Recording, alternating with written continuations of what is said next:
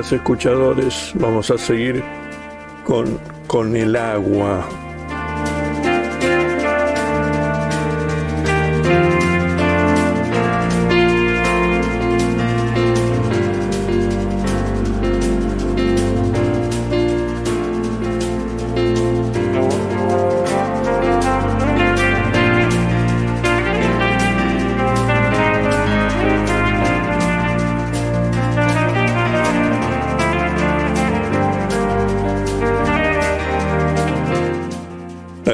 Anterior fue sobre un texto de Tennessee Williams, Háblame como la lluvia y déjame escuchar.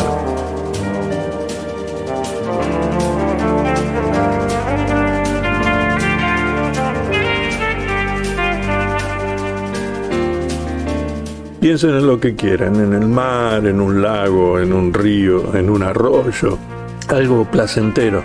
¿Dónde?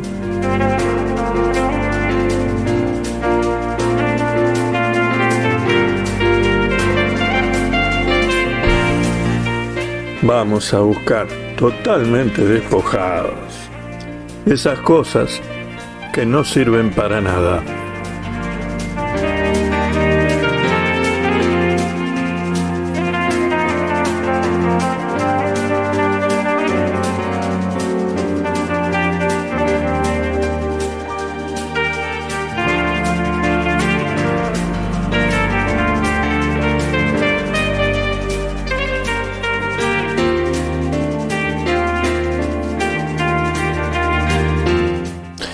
Esto comienza así.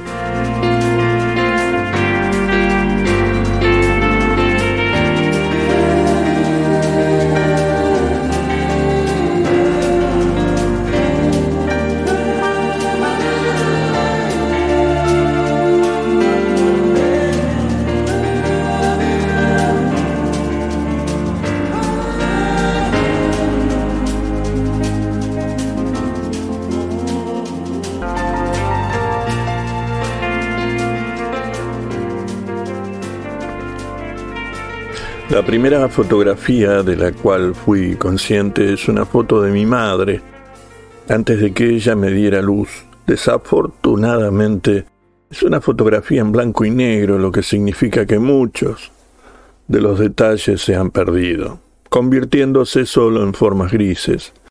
La luz es suave y lluviosa, probablemente una luz de primavera, la clase de luz que, que se filtra a través de una ventana manteniendo la habitación con un brillo apenas perceptible. Mi madre está sentada al lado de nuestra vieja radio, como esas que tienen un ojo verde y dos diales, uno para regular el volumen y el otro para encontrar una estación radial. Esta radio luego se convirtió en mi gran compañera de, de la infancia. De ella aprendí sobre la existencia del cosmos. Al girar una perilla de ébano, los delicados sensores de las antenas se movieron y en su alcance cayeron todo tipo de estaciones diferentes. Varsovia, Londres, Luxemburgo, eh, París. A veces, sin embargo, el sonido fallaba, como si entre Praga y Moscú, o Moscú y Madrid, eh, o Nueva York, las antenas de las antenas tropezaran con agujeros negros. Cada vez que sucedía eso me, me, me, temblaba la espalda. Creía que a través de, esa, de esta radio diferentes sistemas solares y galaxias me hablaban, crepitaban y chirriaban. y me enviaban información importante. Cuando de niña miraba esa foto, estaba segura de que mi madre me había estado buscando al girar el dial de nuestra radio. Como un radar sensible, penetró en los reinos infinitos del cosmos, tratando de averiguar cuándo llegaría y de dónde. Su corte de pelo y su atuendo, un gran cuello de barco, indican cuándo se tomó esta foto, es decir, a principios de los años sesenta. Mirando desde algún lugar fuera del marco, la mujer encorvada ve algo que, que, no está al alcance para una persona que mira la foto después. Cuando era niña, imaginaba que lo que estaba sucediendo era que ella estaba mirando el tiempo. Nada sucede realmente en, la imagen. Es una, es una fotografía de, de, un estado, no, no un proceso. La mujer está triste, aparentemente perdida en sus pensamientos. Cuando más tarde le pregunté acerca de esa tristeza, la cual hice en numerosas ocasiones, siempre buscando la misma respuesta, mi madre dijo que estaba triste porque yo aún no había nacido, pero ya me extrañaba. ¿Cómo puedes extrañarme cuando todavía no estoy allí? le preguntaba. Sabía que extrañas a alguien que has perdido, que el anhelo es un efecto de pérdida. Pero también puede funcionar al revés, respondió. Extrañar a una persona significa que ya está allí. Este breve intercambio en algún lugar del campo del occidente de Polonia a finales de los años 60, un intercambio entre mi madre y yo, su pequeña hija, siempre ha permanecido en mi memoria y me ha dado una fuerza que me ha durado toda mi vida, porque elevó mi existencia más allá de la maternidad ordinaria del mundo, más allá del azar, más allá de la causa y el efecto y las leyes de la probabilidad. Ella colocó mi existencia fuera del tiempo, en la dulce vecindad de la eternidad.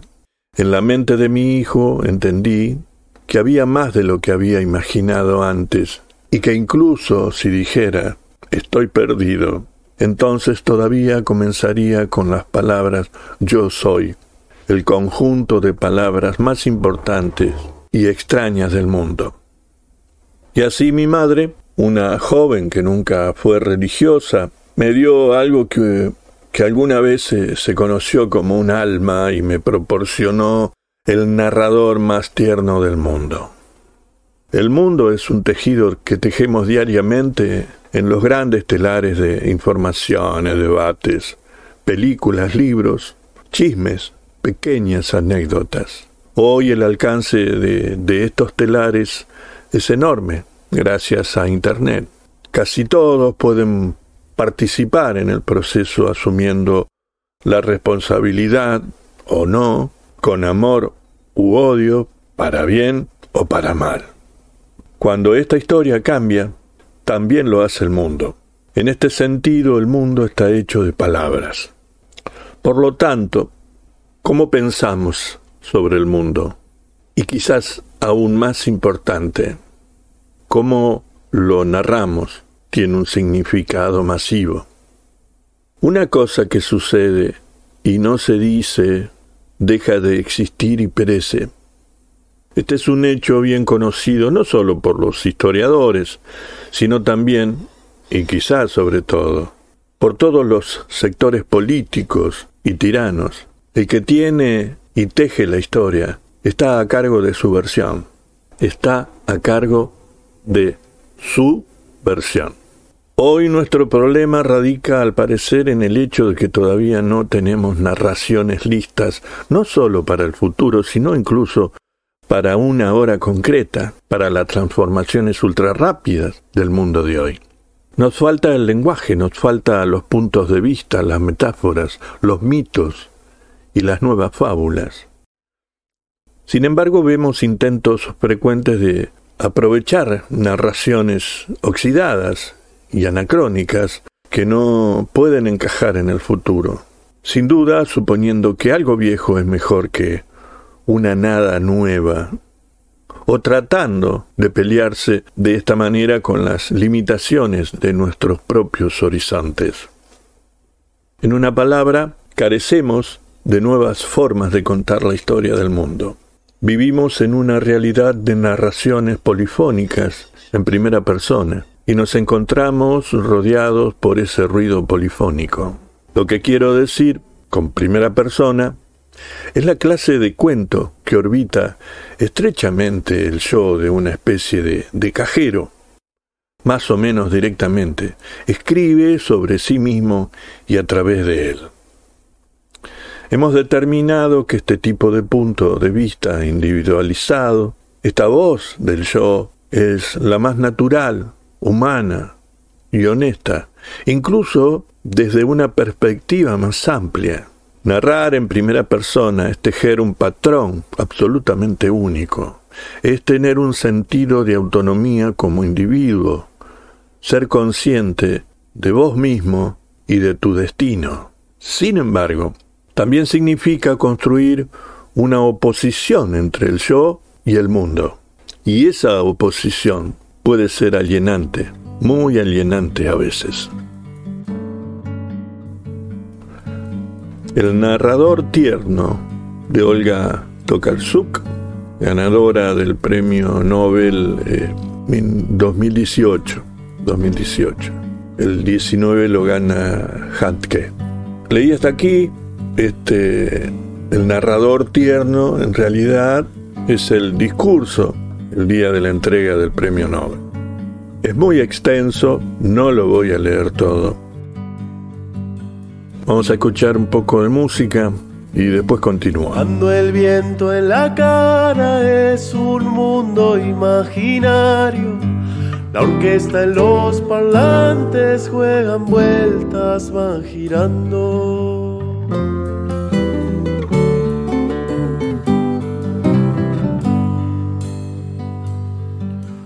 Yo quiero que ese señor empiece con la sortija.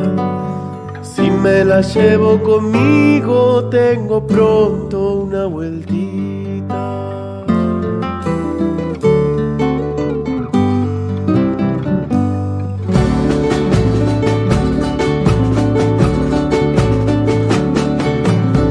te dejes cansar,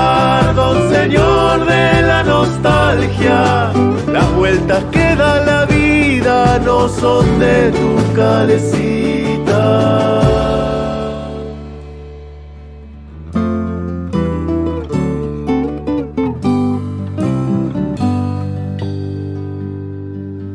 Tu momento es un misterio que solo un niño descubre ya quedaron desatados los días en mi pasado.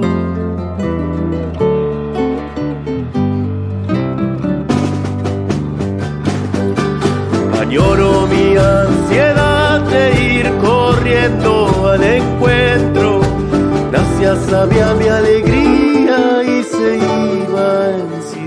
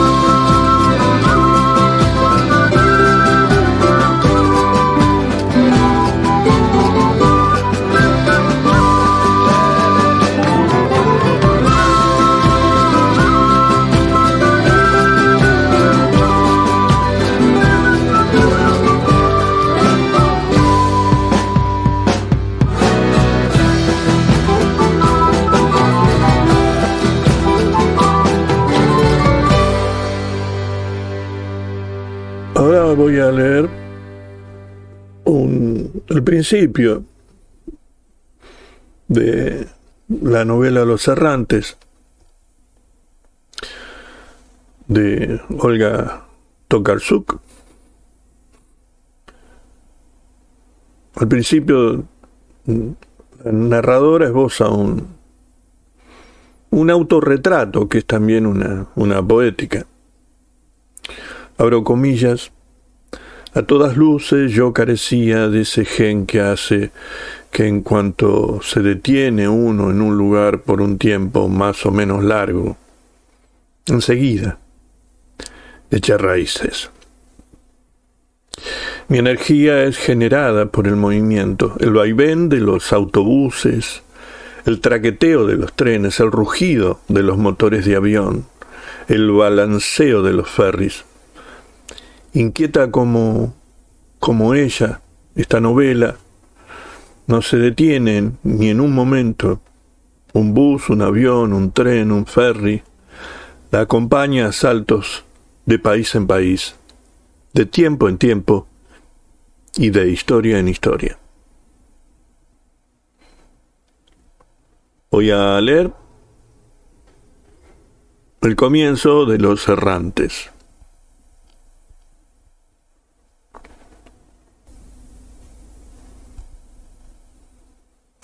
Tengo pocos años, estoy sentada en el alfeizar, a mi alrededor hay juguetes esparcidos por el suelo, torres de cubos derrumbadas, muñecas de, de, ojos saltones.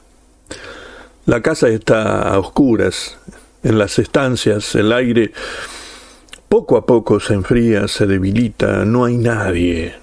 Se han marchado, han desaparecido cada vez más tenues se pueden oír todavía sus voces su arrastrar de pies, el eco de sus pasos y alguna risa lejana. Al otro lado de la ventana el patio aparece desierto. La oscuridad se desliza suavemente desde el cielo, se posa sobre todas las cosas como como un negro rocío. Lo más molesto es la quietud espesa, visible, el frío crepúsculo y la luz mortecina de la lámpara de vapor de sodio que se sumerge en la penumbra apenas un metro de su fuente. No ocurre nada. El avance de la oscuridad se detiene ante la puerta de casa. El vocerío del eclipse se desvanece. Se forma una espesa tela como, como la de la leche al enfriarse los contornos de las casas con el cielo como telón de fondo se alargan hasta el infinito, perdiendo sus ángulos agudos, bordes y aristas. La luz se apaga, se lleva el aire, no hay nada que respirar. La oscuridad penetra en la piel. Los sonidos se han enroscado y han echado para atrás sus ojos de caracol. La orquesta del mundo se ha ido alejando hasta desaparecer del parque. Esta tarde es un confín del mundo. Lo he tocado por casualidad mientras jugaba sin querer. Lo he descubierto porque me han dejado un rato sola en casa, sin vigilar. Sin duda he caído en una trampa. Tengo pocos años, estoy sentada en el alfaizar, mirando el frío patio. Han apagado las luces de la cocina del colegio. Todo el mundo se ha marchado. Las losas de cemento del patio han empapado la oscuridad y desaparecido. Puertas cerradas, celosías y persianas bajadas. Me gustaría salir, pero no tengo dónde ir. Solo mi presencia adopta contornos nítidos que tiemblan, ondean, y eso duele. Enseguida descubro la verdad. Ya no hay nada que hacer. Existo. Estoy aquí.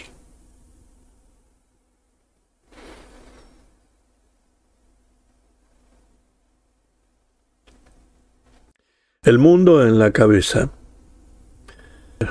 Hice mi primer viaje a través de, de los campos, a pie. Durante mucho tiempo nadie advirtió mi desaparición, lo que permitió que me alejara bastante. Recorrí todo el parque, después por caminos de tierra atravesando maizales y prados cubiertos de caléndulas y surcados por zanjas de drenaje, logré alcanzar el río. El río, de todas formas, era omnipresente en la llanura. Empapaba la tierra bajo la hierba, lamía los sembrados. Al encaramarme al terraplén de de contención pude ver una cinta oscilando, un camino que serpenteaba hasta más allá del encuadre del mundo. Y con suerte se podía ver sobre ella unas barcazas planas desplazándose en campos en ambos sentidos sin, sin reparar en las orillas, ni en los árboles, ni en las personas que que se hallaban en el terraplén. Al considerarlos seguramente puntos de orientación inestables, indignos de atención, meros testigos de su frágil, de su grácil movimiento.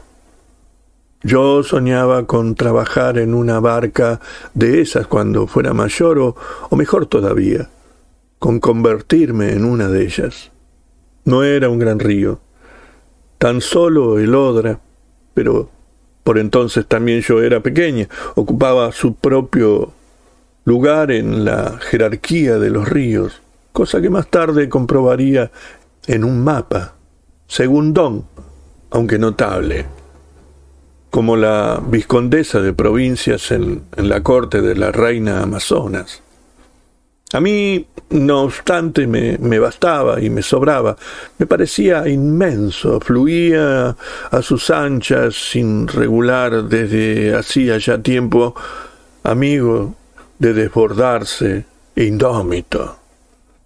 En ciertos lugares, junto a las márgenes, sus aguas se arremolinaban al topar con, con algún que otro obstáculo. Fluía, desfilaba, fiel a sus razones ocultas tras el horizonte. En algún remoto lugar del norte, imposible posar sobre él la mirada. La arrastraba más allá del horizonte hasta el punto de hacerle perder a una el equilibrio. Ocupadas en, en sí mismas, las aguas no reparaban en mí, aguas viajeras, cambiantes, en las que jamás se podría entrar dos veces como supe más tarde. Hoy soñé con un mar azul y con arena negrita. Soñé que el viento estaba ahí y se llevó a las penas.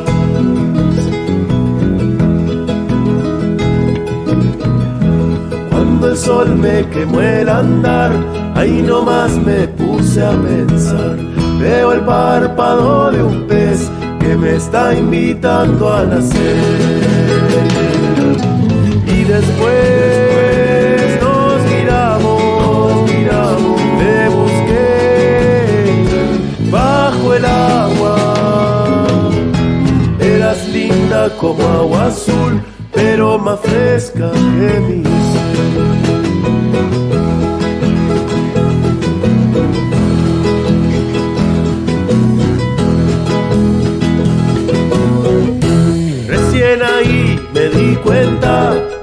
vida me gusta más. En vez de piel las escamas y mis pies para nadar. Y después nos miramos, te busqué bajo el agua. Ay, ay, ay, eras linda como agua azul y era más libre que mi ser. Los temas que escuchamos, el primero es a Don Jiménez, de Pocho León, y Mar, Vida, Agua Azul, también de, del queridísimo Pocho León, amigo, él es de Vietnam, acompañado por algunos otros queridos amigos como Ezequiel Parodi, eh, Juan Cruz Donati, Elvinaya, Walter Vázquez, Papito, toda gente que no se olvida de dónde viene. Un gustazo compartirlo con ustedes. Bueno, me voy. Hasta la próxima. En búsqueda de esas cosas que no sirven para nada. Chao. Recién ahí me di cuenta que esta vida me gusta más. Vez de piel las escamas y mis pies para nadar.